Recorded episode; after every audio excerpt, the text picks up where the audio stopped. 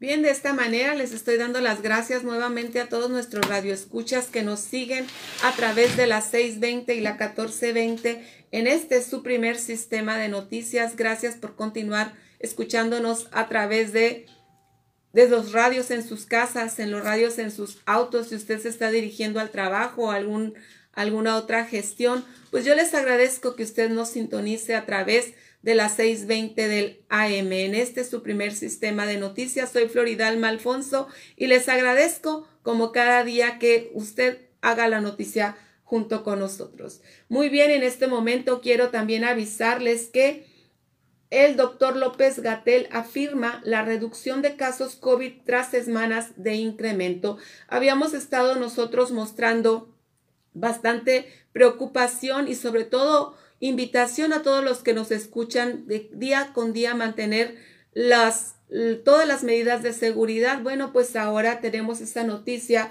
en el que durante la conferencia de prensa matutinas el subsecretario de Prevención y Promoción de la Salud, Hugo López Gatel, aseguró que México reporta una reducción de casos de COVID-19 después de presentar dos semanas consecutivas de incremento. El funcionario federal afirmó que no hay tendencia hacia cuarta ola al continuar con el descenso de los contagios. Pues bien, de esta manera, pues creo que nosotros pues tenemos ya esa, esa responsabilidad de seguir continuando con todas las medidas de sana distancia, utilizar nuestro cubrebocas, lavarnos las manos, si no digo ni cinco ni si puede 10, 15 veces durante el día, háganlo, utilice gel antibacterial. Y bueno, pues si usted me dice que se me irritan mucho las manos, bueno, pues use un, un aceite, pero es importante cuidarnos, porque si usted se cuida, nos cuidamos todos. Y bueno, también quiero decirles que los, los comerciantes de Tijuana han huido de la de la ciudad, se dice que por cobro de piso. comerciantes de la ciudad han sido víctimas de cobro de piso por parte de algunos delincuentes, declaró el presidente de la Cámara Nacional de Comercio en Tijuana, Jorge Macías Jiménez. El líder de comerciantes señaló que no se puede tapar el sol con un dedo, ya que aunque no tienen una cifra exacta, sí es una cantidad importante de afectados. Apuntó que esto ha llevado a que varios de ellos incluso abandonen la ciudad por temor a represalias. Es un asunto de que las personas que tuvieron problemas se fueron de la ciudad y ya no atendieron el tema, entonces no sabemos cuántos eran y cuál era el alcance del tema, pero sí fue un comerciante el que se acercó a nosotros para tratar el tema y en su momento lo atendimos y lo guiamos hacia la fiscalía, así lo refirió. Es por ello que el presidente de Canaco Tijuana informó que ya tiene un acercamiento con las autoridades. Y bien, pues durante este fin de semana, como ya lo mencioné en el primer bloque, pues precisamente estará el presidente de la República de México estará aquí en Tijuana precisamente dando salida a este plan de seguridad en el cual pues esperamos que nuevamente podamos todos los habitantes en esta zona fronteriza pues recuperar recuperar la tan añorada paz. La Secretaría de Salud recomienda tomar medidas de precaución al conducir. Bueno, pues les recuerdo que aparentemente durante este día se estarán estarán teniendo algunas algunas lluvias o lluvias ligeras y pues sí es un motivo para el que la Secretaría de Salud nos indique que tengamos que tener y, tomemos todas las medidas de seguridad cuando estemos conduciendo nuestros vehículos, ya que sobre todo en estas primeras lluvias el terreno se muestra mucho más resbaladizo que una vez que ya está permanentemente mojado, por lo que debemos de buscar siempre pues permanecer en, en sitios seguros y sobre todo en este tiempo cuando ya se acercan las lluvias, es un llamado a la sociedad de, de mantener el, el sistema de alcantarillado limpio. Vemos de repente que, que empieza una pequeña lluvia aquí en Tecate e inmediatamente hay las inundaciones y se están desbordando las alcantarillas. Bueno, pues esto es producto de la basura que, que desgraciadamente tenemos esa, esa mala costumbre de echar la basura al piso. Y bueno, yo digo tenemos porque me incluyo como género humano, pero generalmente tengo la, el hábito de poner la basura en el lugar indicado y siempre busco invitar a las personas que me acompañan y, y sobre todo en mis, en mis medios siempre educar a mantener limpio el lugar en el que nosotros vivimos. Recordemos que este es el único planeta que tenemos, no tenemos otro planeta, tenemos que cuidarlo y tenemos que también saber que la basura tiene un lugar. Entonces, es el motivo que la Secretaría de Salud recomienda tomar medidas de precaución al conducir. El secretario de Salud del Estado, Adrián Medina Amarillas, a través de la Jurisdicción de Servicios de Salud de Ensenada, pidió a la población a conducir con precaución durante estas fiestas decembrinas. Y claro, también ya que se empieza este mes, antes decían el maratón Guadalupe Reyes, ¿verdad? Creo que tenemos que ser muy responsables los que llevamos un auto, los que llevamos un volante en nuestras manos, porque aparte de que estamos llevando la vida nuestra, la de las personas que nos acompañan, en nuestras manos, pues también están las terceras personas que están alrededor de nosotros. Tenemos que conducir con todas las medidas de seguridad, no desvelados y tampoco no cansados, y menos aún si usted ingirió bebidas alcohólicas, preferentemente que usted le llame a alguien que vaya por usted, que tome un Uber, pero por favor no se exponga ni exponga a otros. Y dice, el secretario de Salud. Lamentablemente, durante este 2021, en lo que va del año, se tienen contabilizados 70 fallecimientos de personas de entre 15 y 29 años por accidentes viales relacionados por conducir e ingerir bebidas alcohólicas. Por eso seguimos insistiendo en la importancia de ser prudente al manejar. Así lo informó el responsable del programa de prevención de accidentes, Luis Fernando Gómez Rivas. Invita a DIF Baja California a su tradicional bazar navideño. Muy bien, ahorita estamos todo el mundo ya pintados con ese espíritu navideño. Y el DIF Baja California nos invita a su tradicional bazar. Este miércoles 8 de diciembre se realizará en la Plaza de los Tres Poderes del Centro Cívico Tradicional Bazar Navideño de DIF Baja California, informó la presidenta del patronato de la institución, Mavis Olmeda García, por lo que hizo una atenta invitación para que los mexicalenses asistan y adquieran los productos navideños que se están ofertando. Destacó que las manualidades, productos y alimentos típicos de época dicembrina fueron elaborados por las y los alumnos que asisten a los cursos y talleres que ofrecen en los centros de desarrollo familiar. Y muy bien, pues con ese mismo espíritu navideño quiero, quiero recordarles a todos los que me escuchan a través de la 620 y la 1420 del AM en este su primer sistema de noticias, pues que también en PSN ya se tiene listo el juguetón y abrigatón, que en beneficio de bebés, niños y adolescentes en situación vulnerable en Tecate. ¿Qué es lo que tenemos que, que hacer nosotros para darle una sonrisa a un niño? Pues te invitamos a formar parte de este bonito equipo de personas altruistas y de personas que buscan dar a otro. Recordemos que no nos cuesta mucho dar y que siempre es mejor dar que recibir. ¿Y en qué manera podemos nosotros ayudar en este programa del juguetón y abrigatón? Pues enviando o trayendo el donativo de un juguete que sea nuevo, un juguete no bélico, un juguete por favor sin envolver y que no requiera pilas. Y traer o traer ropa nueva, tallas de 0 a 18 años, ropa de invierno y sin envolver.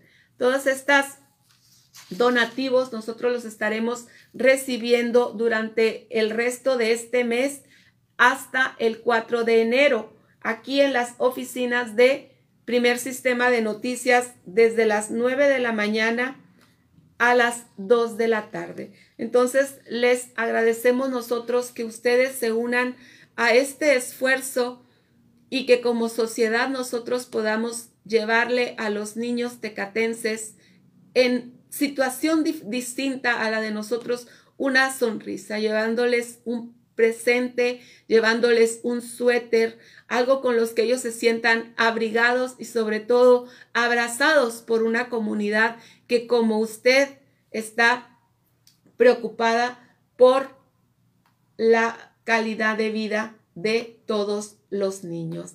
Bien, pues esperamos que usted se una a todos estos esfuerzos y juntos busquemos regalar una sonrisa a los niños.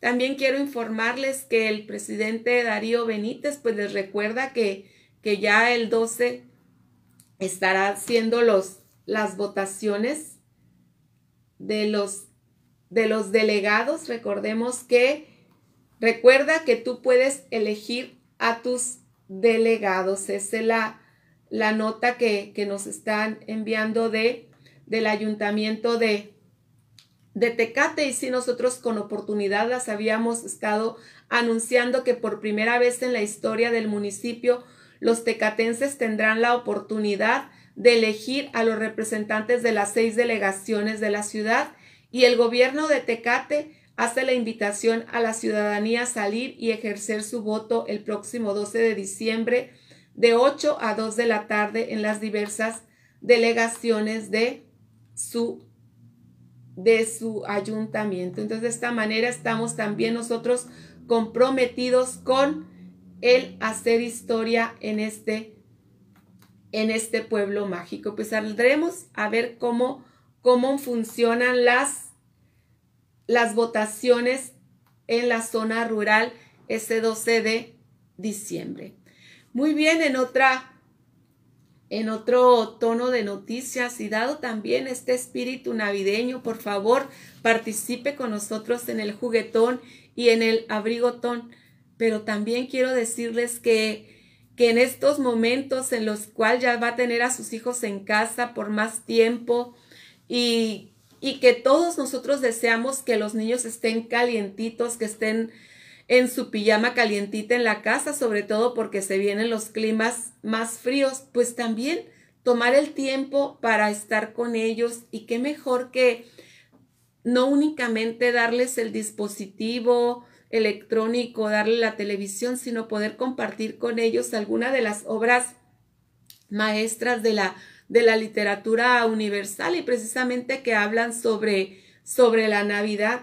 Y bueno, pues una obra clásica de siempre es la de El Cascanueces y el Rey de los Ratones de Hoffman, que él vivió entre el 1776 y 1822. Bueno, pues esta, esta es una de las obras clásicas en las que podemos a la mejor relatar un capítulo por día a nuestros niños, recogerlos a ellos ahí en su cama, ya calientitos en la noche, y tomar unos minutos para cada día comentar un capítulo de este, este bello cuento de, de Hoffman. Y el primer capítulo precisamente se titula Nochebuena y explica que cómo es que durante todo ese día del 24 de diciembre los hijos del consejero médico Stanbaum no pudieron entrar en ningún momento en la sala, y menos aún en el salón de gala contiguo. Si nosotros recordábamos cuando estábamos niños y que sabíamos dónde escondían nuestros papás los, los regalos navideños y cómo es que no podíamos nosotros acercarnos a ese lugar y siempre estábamos expectantes a ver en qué momento se descuidaban para ir a echar una revisada. Pues bueno, supongo que así se sentían estos niños. Fritz y Mari estaban juntos, encogidos en un rincón de la habitación del fondo. Era ya de noche y tenían las ventanas cerradas, las puertas cerradas y no había ninguna luz, como salían a ser siempre en ese día señalado. Así que sentían miedo. ¡Ay! ¿Qué nos habrá hecho el padrino Drosmeller? Seguro que es algo muy bonito. Entonces estaban ellos pensando y sacando conjeturas qué es lo que se esconderá detrás de esa de esa puerta. Entonces, de esta manera empieza la, la historia de todo lo que se vive antes de del esperado momento en el que los niños van a acercarse a abrir los regalos, no sé cómo será la tradición en sus casas, si sea que se esperen hasta las 12 de la noche ya el, a las 0 horas del 25 de diciembre o de plano que se duerman y durante la mañana, ¿verdad? Por ejemplo, en lo que, en lo que yo recuerdo, había algunas veces en las que sí se permitía que nos quedáramos hasta las 12 de la noche para en punto de las cero horas iniciar abriendo regalos o a veces no, pues se duermen y durante la mañana. Es depende de la costumbre y tradición que tengan todos ustedes, pero hagan de estos días esa magia y ese espíritu de, de la Navidad y cuenten historias con sus hijos hablen con ellos y sobre todo también hay que inculcar ese valor que no es únicamente el, el recibir, qué importante es que usted le enseñe a su hijo, ¿sabes qué hijo? Vamos a ir a, a primer sistema de noticias, el radio, vamos a llevar un regalo para un niño de tu edad pero un niño que no, en este momento sus papás no le pueden comprar un regalo y nosotros se los vamos a dar. Yo les aseguro que usted va a enseñarle a ese niño un valor que lo va a transformar el resto de sus días. De igual manera, mi hijo, este, tú tienes frío, ¿verdad? Pero te compré dos chamarras. Mira, esta, esta chamarra vamos a ir a entregarla a un niño de tu edad. Les aseguro que el niño se va a sentir encantado, se va a sentir familiarizado y sobre todo usted va a agregarle un valor a su hijo. Entonces recordemos que estamos en, en épocas de Navidad, en épocas decembrinas, en donde es importante que entre, entre todos nosotros como sociedad crezcamos. ¿Y cómo vamos a crecer? Pues alimentando los frutos esos que dan, que dan valor al ser humano. Entonces, que este, que este mes de diciembre usted, usted desee salir y dar a otros porque, pues bien, nosotros tenemos que estar agradecidos con la vida, pues que la vida nos ha sonreído y podemos decir, pues que tenemos a, tenemos el abrigo, tenemos la comida, tenemos la asistencia, tenemos el lugar en el que vivir y pues que, que desgraciadamente probablemente en estos momentos hay quienes no tengan ese, ese, ese don que usted ya tiene. Entonces, pues los invitamos a formar parte de este juguetón y este abrigatón. Y bueno, estaremos nosotros confiando en que en su generosidad estaremos confiando también en que usted estará apuntándose para hacer ese, ese donativo aquí con nosotros en horarios de oficina. Y bien, pues de esta manera, pues también quiero, quiero agradecer a todos ustedes como cada día la atención que usted me brinda a través de este, su primer sistema de noticias. Yo les agradezco que día a día usted me sintonice. Gracias por seguirnos también a través de las redes sociales en PSN en vivo, en el Facebook de Jorge Horta Noticias, en YouTube por Jorge Horta Noticias. También nos puede seguir en Amazon por Alexa. Nos puede seguir en la radio en vivo en las 6.20, en la 14.20 del AM, en las transmisiones a través de nuestros videos. Todo lo que nosotros deseamos es llegar, que la información llegue a ustedes y, en, y cuando usted tenga algún, algún recado, pues también puede hacer uso de las, de las llamadas a través de, de las redes para indicarnos cuál es la información que usted desea, algún otro proyecto. Finalmente, pues esto es un lugar para conversar. Le agradezco en esta mañana la atención de su visita. Le agradezco a Atena Sorta su ayuda en controles, a Isis Dueñas su ayuda en edición. Jorge Horta, el análisis puntual exacto de la noticia. Soy Floridalma Alfonso Guzmán y les agradezco su atención y los espero aquí el día de mañana en punto de las 10 de la mañana si el creador no lo permite. Y les deseo a todos ustedes que tengan una muy excelente día. Bendiciones.